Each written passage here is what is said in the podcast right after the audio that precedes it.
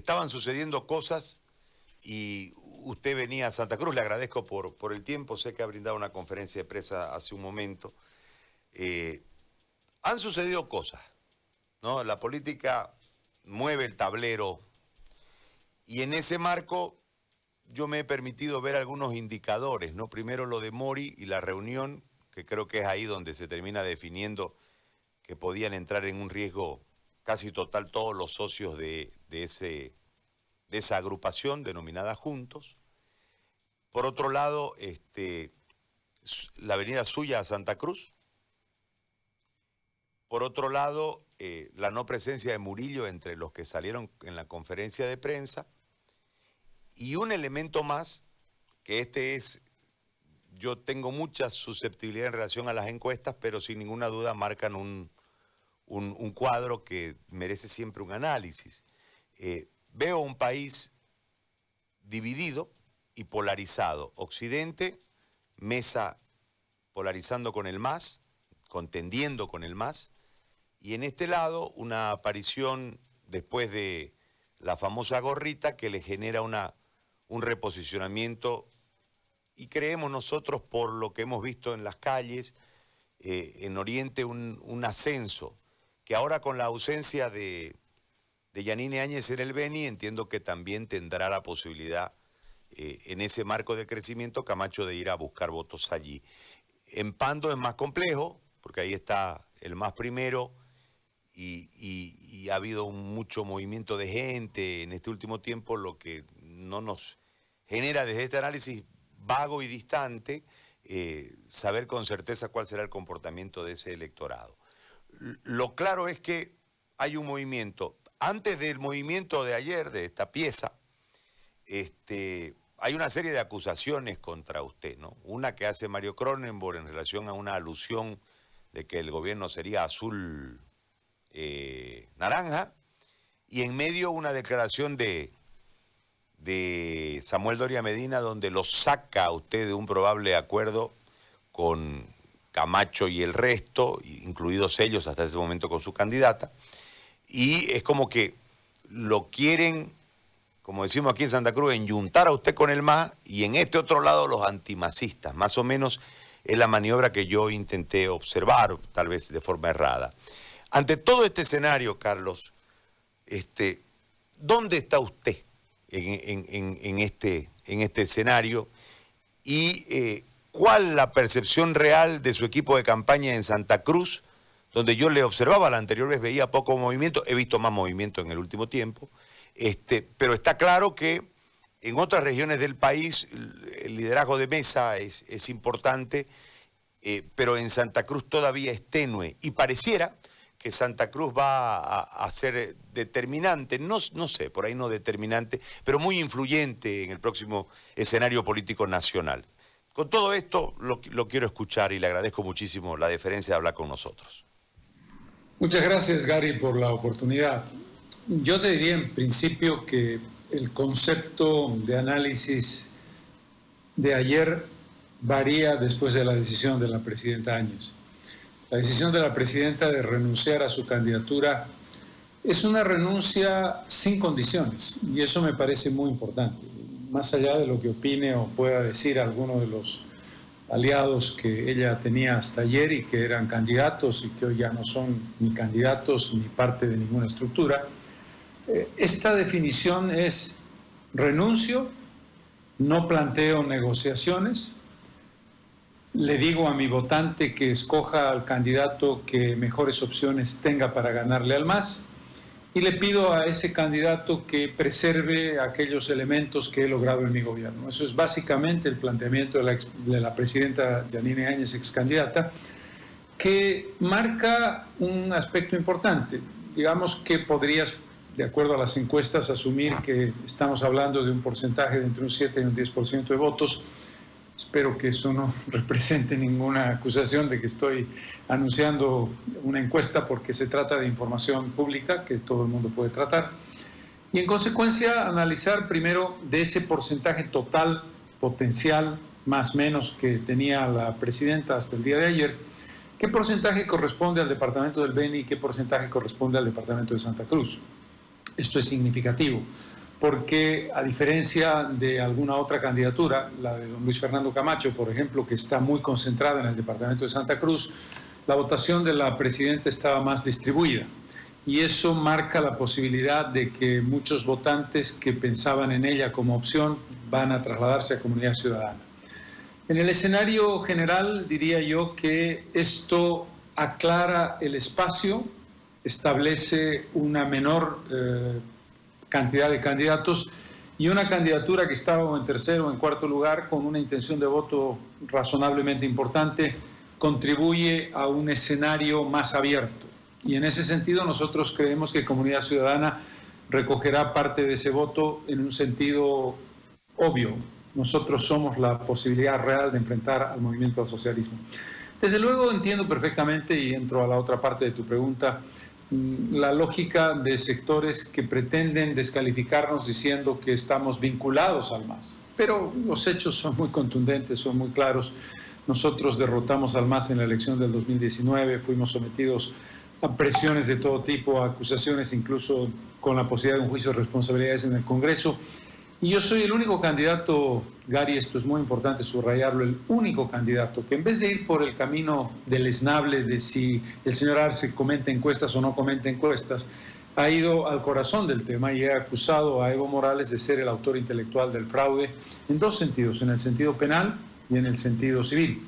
En el sentido penal, la responsabilidad de un delito que tiene que ver con la autoría intelectual, que no se le puede achacar exclusivamente al viejo Tribunal Supremo Electoral, que era un brazo operativo, el ejecutor material del fraude. Y el otro es civil, el resarcimiento de daños de los más de 200 millones de bolivianos que se gastó en la anterior elección y que se tiraron al canasto de la basura con el gigantesco fraude que además nos generó esta crisis política. Por lo tanto, yo creo que el votante consciente se da perfecta cuenta de que la vinculación con el MAS carece del más mínimo fundamento.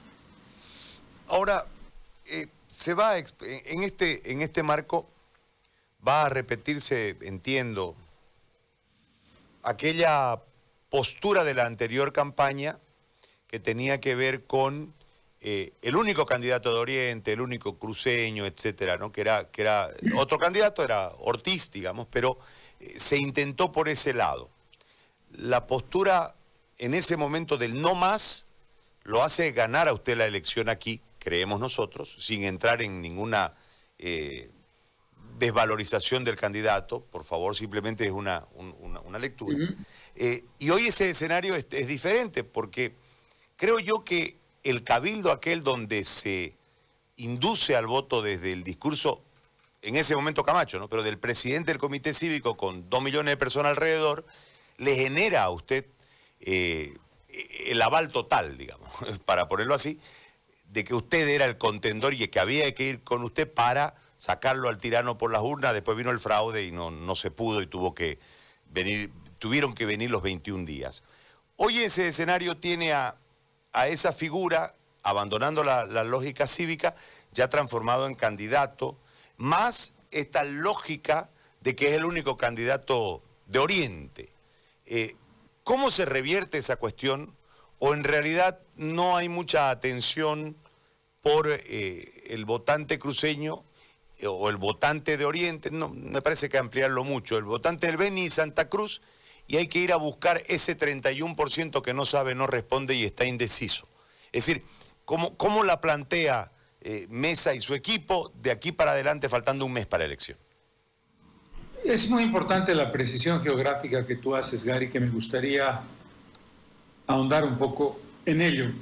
La idea de que tenemos una votación de Occidente y una votación de Oriente. El departamento de Pando no puede ser considerado Occidente y en el departamento de Pando nosotros estamos eh, compitiendo con Arce para derrotar a Arce y allí los otros candidatos tienen mucho menos opciones. El departamento de Tarija no puede ser considerado Occidente y nosotros estamos, yo creo que con la decisión de la presidenta Áñez, claramente para ganar ese departamento sin dificultades, lo propio en el departamento de Potosí. Por lo tanto, eh, y en el departamento de Chuquisaca, que tenemos una clara mayoría, tampoco es en estricto sentido occidente, estamos hablando de la región de los valles. En consecuencia, nuestra votación es muy uniforme y tú has hecho una precisión adecuada eh, salvo el departamento del Beni y el departamento de Pando, en el departamento del Beni, la presidenta tenía el primer lugar. Ese es un espacio que creo que nosotros podemos trabajar de manera importante. Y el departamento de Santa Cruz, que es el más complejo de todos, porque en el departamento de Santa Cruz había una fragmentación con un candidato, el candidato Luis Fernando Camacho, con un importante respaldo de voto, pero ahí nosotros estamos posicionando, posicionando algo muy importante. Gustavo Pedraza, candidato a la vicepresidencia, es cruceño y es una figura relevante. Y algo que quiero destacar, y no por una cuestión de decisión personal solamente, sino por el hecho constitucional, algo que hay que tomar en consideración. La constitución del 2009 modifica el papel del vicepresidente. Podemos debatir, yo creo que ha colocado al vicepresidente con un pie en el Ejecutivo y uno en el Legislativo, rompiendo un poco la lógica de la total independencia de poderes. Pero es lo que hay. Esa constitución establece que el vicepresidente es cabeza de la Asamblea Legislativa y es parte integrante del Poder Ejecutivo y coadyuvante de la política del Poder Ejecutivo. Es decir, tiene muchísimo más poder que el que tuvo en ninguna otra constitución de la historia. Quizás la hicieron a imagen y semejanza de Álvaro García Linera, pero no importa, esa es la realidad.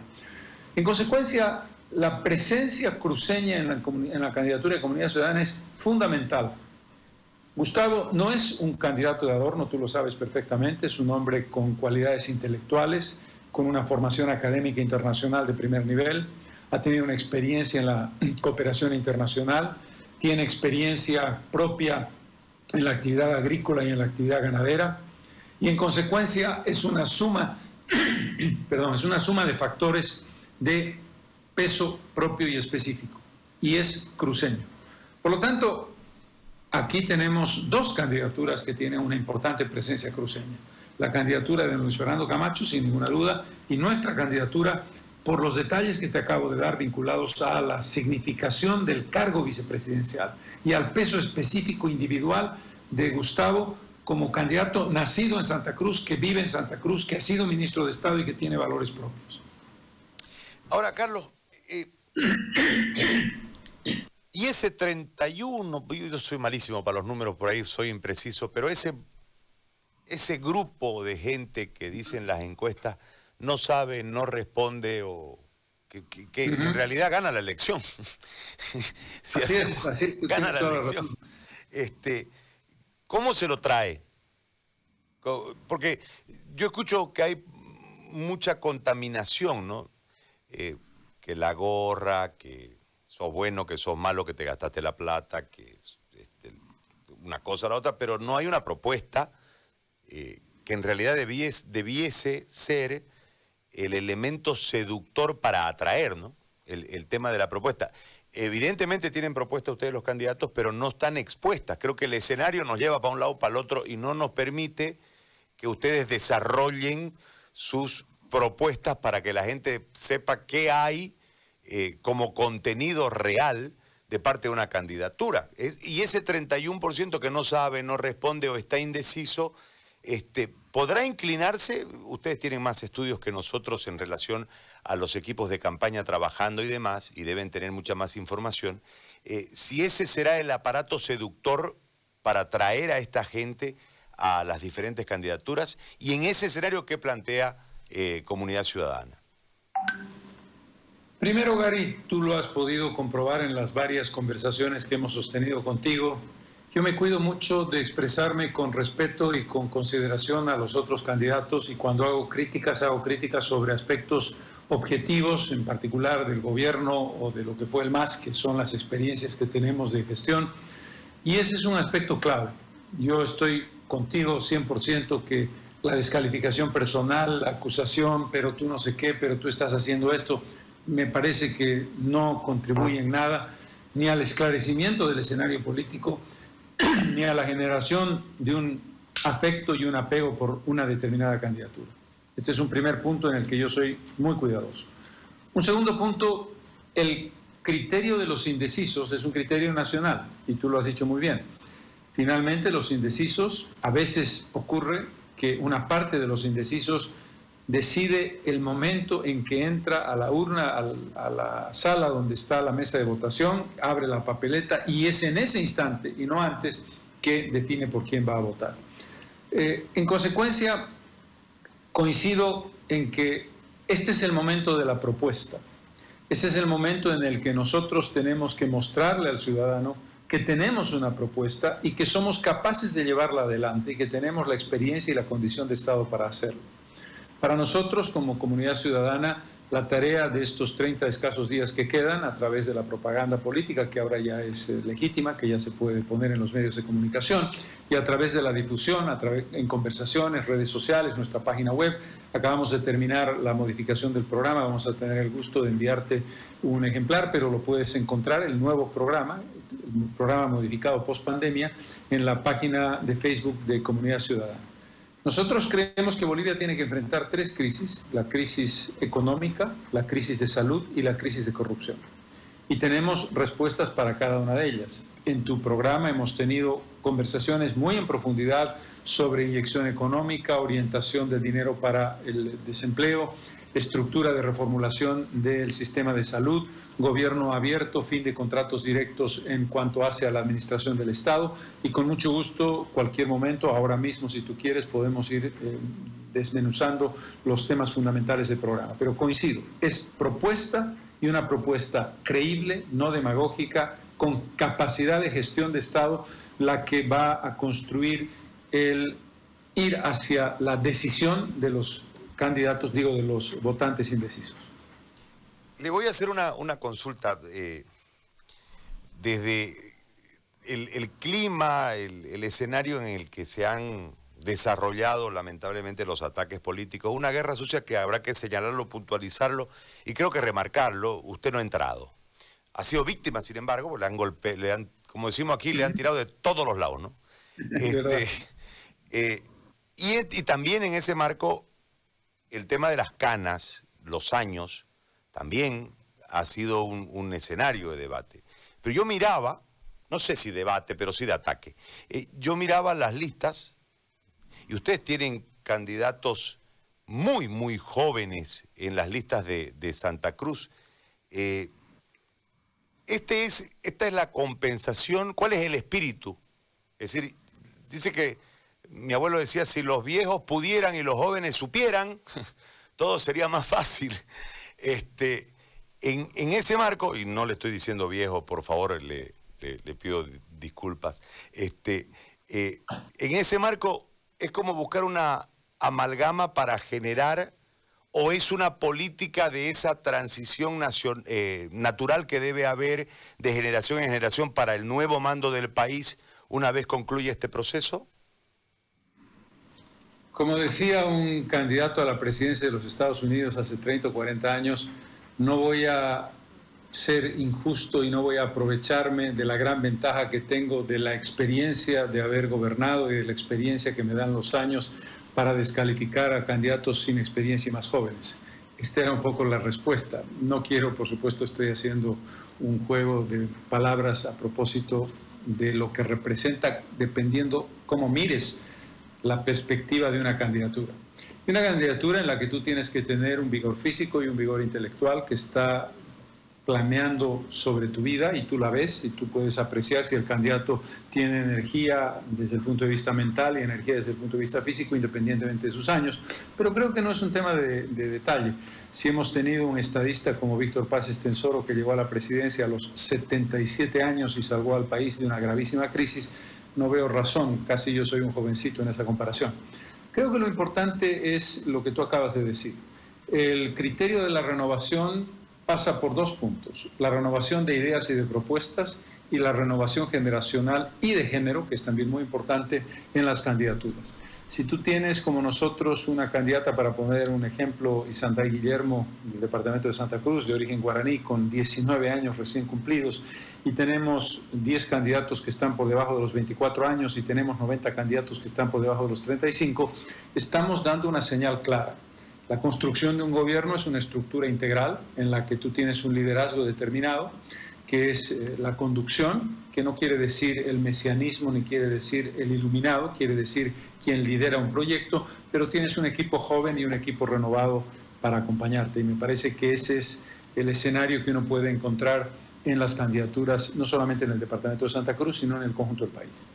Ahora le pido una lectura de, de esta, yo veo una transición de los partidos de militantes a los partidos de votantes. Eh, ¿En qué tránsito, en qué parte de ese tránsito eh, estamos en este momento, en esta elección que ha sido, no sé, pues ya no podemos decir ni un parto porque va más de nueve meses de transición. Entonces eh, ha sido muy larga, este, con un proceso que se cae por el fraude, con la huida de un presidente, con la pandemia, con un montón de elementos que nos han hecho perdernos del, del de la lectura real de lo que está sucediendo dentro del aparato político nacional. Ya no tenemos eh, partidos con militancia, sino partidos de votantes y de actores en época de elección, después eh, no siguen, no, ve uno la permanencia de las sedes, de las casas de campaña, ¿no? Antes veía uno, aquí es el comando del MNR, aquí es la casa de, los, de la Victoria del Mir, aquí, o sea, eso ha desaparecido. ¿En qué parte estamos de esa transformación? Es eh, muy relevante lo que tú planteas, primero porque el proceso que inició el MAS el 2006, que se suponía que era la construcción de un nuevo sistema de partidos que sustituyera al sistema que se hundió desde el punto de vista partidario, no desde el punto de vista democrático antes del 2006, no se produjo. El MAS de entrada no tuvo ni tiene ni tendrá nunca una vocación genuinamente democrática. El MAS apostó siempre a la teoría de la revolución. Llegamos para cambiar el país y quedarnos. Llegamos para apoltronarnos en el poder y llegaron para gobernar mal, para la corrupción, para el despilfarro, pero sobre todo, en lo que estamos hablando, para construir la, hegemonía de partido único. A Morales y al MAS no le interesó nunca una vinculación de diálogo, ni una apertura de espacios, ni vasos comunicantes que es lo mínimo en democracia, entre oficialismo y oposición. Independientemente de que el MAS tuviera un tamaño muy grande y la oposición un tamaño muy pequeño, tenía que plantearse un mínimo de voluntad y vocación política que no existió. Por lo tanto, hemos perdido 14 años en muchas cosas, pero hemos perdido 14 años en la construcción de un nuevo sistema de partidos. Ahora estamos en ese trance, en el trance de la construcción de un sistema de partidos y de un sistema democrático plural, no de hegemonía de un solo partido que nos ha mal acostumbrado y que además genera la concentración del poder y la concentración de la corrupción. Yo creo, nosotros estamos intentando hacerlo en Comunidad Ciudadana, la estructura de un partido horizontal de redes en la que la ideología, el adoctrinamiento, el sentido dogmático de los viejos partidos de origen leninista se sustituya por las causas es decir, tú te adhieres a comunidad ciudadana porque tienes una sensibilidad medioambiental o una sensibilidad animalista o una sensibilidad por el cambio de modelo productivo o una sensibilidad por la construcción de una causa de género y de igualdad. No es ya el contexto de un discurso. Y creo que ese es un elemento importante. No es una tarea fácil. Eh, llevamos dos años en este camino electoral, lo que te plantea un gran desafío, Gary. Tú tienes que llevar adelante la construcción de una estructura política y simultáneamente una estructura electoral. Y a veces la estructura organizativa tiene que estar al 100% destinada al proceso electoral más que a la propia organización interna. Y supongo yo, en este momento, si tú analizas lo que puede ser el resultado final de la elección, Básicamente da la impresión de que podemos ser dos fuerzas eh, muy importantes, lamentablemente el MAS, a quien vamos a derrotar de todas maneras electoralmente, y probablemente una tercera fuerza significativa. La lógica es la construcción de un sistema plural, democrático, con vasos comunicantes entre oficialismo y oposición. En ese contexto futuro, en esa construcción futura, eh, todo pareciese indicar de que va a haber una segunda vuelta. Hay un elemento ahí desde una encuesta que marcaría el riesgo de que el MAS este, gane en primera vuelta. A mí me parece muy improbable porque creo que sin Morales y sin poder se le ha desgranado un, pedazo de ese voto no militante, pero sí este, aplaudidor del poder o evista, ¿no? Este, y necesariamente van a tener, vamos a tener que buscar una democracia pactada y vamos a tener que, entre todos, propugnar que al próximo gobierno le vaya bien para que nos saque de este eh, fango en el que lamentablemente estamos. En ese marco, usted aparentemente por las encuestas va a ser uno de los protagonistas determinantes y en torno a usted tendrá que generarse, en este un criterio particular desde la, desde la lectura simplemente de las encuestas actuales, usted podrá ir a segunda vuelta y seguramente ser gobierno. Pero ahí hay que buscar, con tanta guerra sucia, cómo se saca la guerra sucia y se logra las afinidades para todo eso. Santa Cruz es determinante desde ese factor y desde ahí le enfoco la pregunta. Eh, ¿Cuánto de afinidad ideológica, política o económica o cuánto de afinidad programática tiene con esta parte del país, Carlos Mesa, más allá de la figura no menos importante que usted explicaba hace un momento de eh, Gustavito eh, Pedraza, que es su candidato a vicepresidente. Pero, ¿cuánto para poder imaginarnos por ahí la posibilidad de que usted pueda acordar, entre comillas, eh, en caso de llegar a la segunda vuelta y poder ser gobierno? Dos cosas sobre la pregunta, Gary. La primera, que me parece extraordinariamente importante. La construcción del voto, la posibilidad de ganar la elección que nosotros tenemos objetivamente, tiene que construir un doble efecto. No solamente el triunfo electoral en seco, digamos, primera vuelta o si hay segunda vuelta, la posibilidad muy grande de que en la segunda vuelta puedas ganar con comodidad, sino un voto que te dé poder real. ¿Qué significa eso? Un voto que no solamente sea por el presidente y el vicepresidente, sino que sea por diputadas, diputados, senadoras y senadores de comunidad ciudadana. Porque el triunfo con una bancada pequeña o no significativa es un triunfo precario nosotros queremos construir la idea de que el voto por la unidad del país es un voto que incorpora el paquete completo. El proyecto integral de comunidad ciudadana no lo llevará a cabo solamente el presidente y el vicepresidente, sino senadoras, senadores, diputadas y diputados. La Asamblea Legislativa es fundamental. Este es un primer elemento. No vamos a trabajar solamente para decir, ah, votaré por razones prácticas por Carlos Mesa, pero no me importa lo que pase en la Cámara de Diputados o Senadores. Nos debe importar. Tenemos que entender que esto es un proceso integral. De todas maneras, eso implica la posibilidad de que aún así no pudiéramos conseguir la mayoría absoluta, sí una mayoría relativa, pero no una mayoría absoluta que nos permita el control de las dos cámaras, que es crucial para poder ejecutar tu programa de gobierno.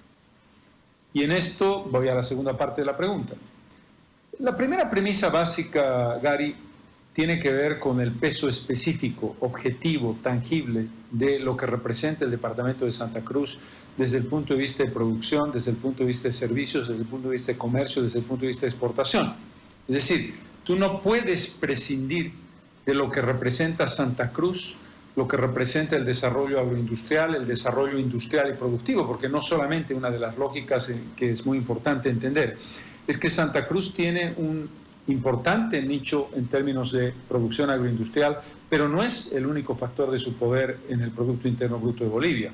El comercio, los servicios, la producción industrial no agroindustrial es muy importante de bienes de otra naturaleza y eso marca una necesidad básica no se puede concebir un gobierno de Bolivia sin tener un nexo de conexión, de impulso a la inversión, a la iniciativa privada, al análisis de la biotecnología, a, los elementos que están referidos a las potencialidades que han sido desechadas de impulso a la inversión privada local. Y cuando digo local y digo boliviana, una parte muy significativa de esa inversión privada es cruceña. En consecuencia, no hay forma de construir un proyecto que no tome en consideración esos elementos que tenemos que impulsar. Hemos estado a lo largo de estos meses de pandemia y de lo que se llama cuarentena, con contactos permanentes y discusiones permanentes con sectores empresariales muy importantes de Santa Cruz en todos los ámbitos y también con sectores gremiales y con sectores productivos. Le hago la última pregunta referida a, una cuestión que tiene que ver con lo que en este momento se está discutiendo y que tiene que ver eh, con alguna propuesta relacionada al camino rumbo a la nueva administración federal. Eh, en el proceso está la profundización de las autonomías, el nuevo pacto fiscal. En realidad, en Santa Cruz se entiende de que todos los esfuerzos los hacemos solos y el Estado no nos da, el Estado nos quita. En Santa Cruz se entiende de que no hay una protección, sino una serie de obstaculizaciones al que emprende, y aquí emprenden harto. Entonces, en, esas, en, ese marco hay como un distanciamiento casi permanente con el Estado central que se lo ve como enemigo. A ese marco hay que sumarle nuestro crecimiento. Aquí hay gente de todo el país, es muy sui generis ahora la ciudad y el departamento en su conjunto. ¿no? Viene gente de todo el país anualmente y esto genera un problema porque como el censo no se respetó y los intercensales de Goni tampoco se han puesto en, en marcha, tenemos un problema. La plata no nos alcanza para todos y eso es un, es un tema a tratar con el próximo gobierno como reivindicación regional, como en la búsqueda de que el boliviano valga estando aquí, venga de donde venga y, esa plata pueda ser utilizada en su beneficio. En todo este marco, ya voy a lo programático, ¿qué plantea Carlos Mesa? Debemos profundizar las autonomías, debemos hacer un nuevo pacto fiscal, debemos este, generar un censo creíble, ajustar los intercensales, cómo, cómo, cómo debemos hacerlo y qué debemos hacer. Primero, Gary, permíteme que te diga, si esa es la visión del Departamento de Santa Cruz, que es el departamento más poderoso, locomotora de Bolivia, con un liderazgo empresarial, con una demografía en crecimiento permanente, con una atracción espectacular de población de todo el país. ¿Te imaginas lo que dice Oruro o Potosí o Pando o Chuquisaca del centralismo? Esto para tener una perspectiva, es decir, eh, departamentos con extraordinarios y gigantescos problemas de marginalidad, de estar fuera del eje troncal, se sienten totalmente abandonados. Lo que te quiero decir es, la visión sobre el centralismo es una visión nacional y los departamentos más pobres y más deprimidos están realmente desesperados por una situación que en ese contexto no responde a sus expectativas y a sus deseos. Primera conclusión. Uno de los grandes dramas y uno de los grandes males de los 14 años del masismo fue el hipercentralismo. Evo Morales jamás creyó en las autonomías. Aceptó las autonomías porque no le quedó otro remedio, porque la presión del liderazgo cruceño era demasiado poderosa y eso obligó a el referéndum autonómico, a dos referéndums autonómicos. Primero hubo cuatro y después cinco, cuatro departamentos que sí y cinco que no. Y después, obviamente, esa locura no podía mantenerse y se estableció nominalmente un país de autonomías. Pero Morales fue centralista, secante, no le importó para nada el papel mojado de la Constitución, que tiene un título específico destinado a la autonomía, y por lo tanto no hemos vivido la autonomía. Primer concepto. Un debate sobre el federalismo me parece perfectamente legítimo. Yo no tengo ningún problema en que se debata. Yo tengo la impresión de que las diferencias entre autonomía y federalismo son mínimas y que el problema no está en que la autonomía funcione o no, es que no hemos tenido autonomías es que el gobierno no ha cedido las potestades a las autonomías y es que los estatutos autonómicos han estado muy restringidos. Por lo tanto, creo que debemos aplicar lo que es conceptualmente la autonomía y hacerla realidad. Nuestra apuesta por la autonomía es una apuesta definitiva. Este es un país de autonomías que tiene que ponerse en práctica y que tiene que hacerse efectivo, que tiene que aplicarse la autonomía. Eso significa un pacto fiscal.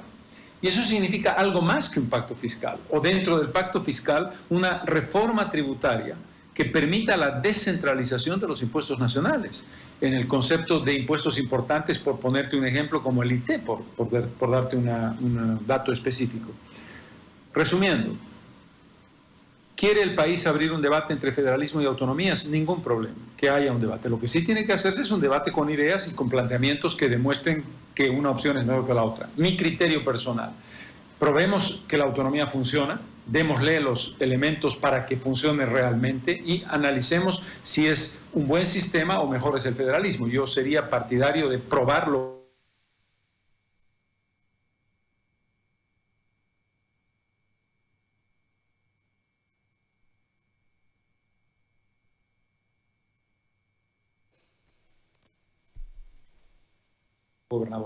La elección del 18 de diciembre del 2005 tuvo que ver con la decisión que tomamos nosotros de que se hiciera una votación directa por prefectos. Este es un compromiso que no es retórico, es un compromiso real, compromiso con las autonomías sin ninguna duda. Carlos, le quiero agradecer muchísimo por este tiempo que nos ha dispensado para poder conversar.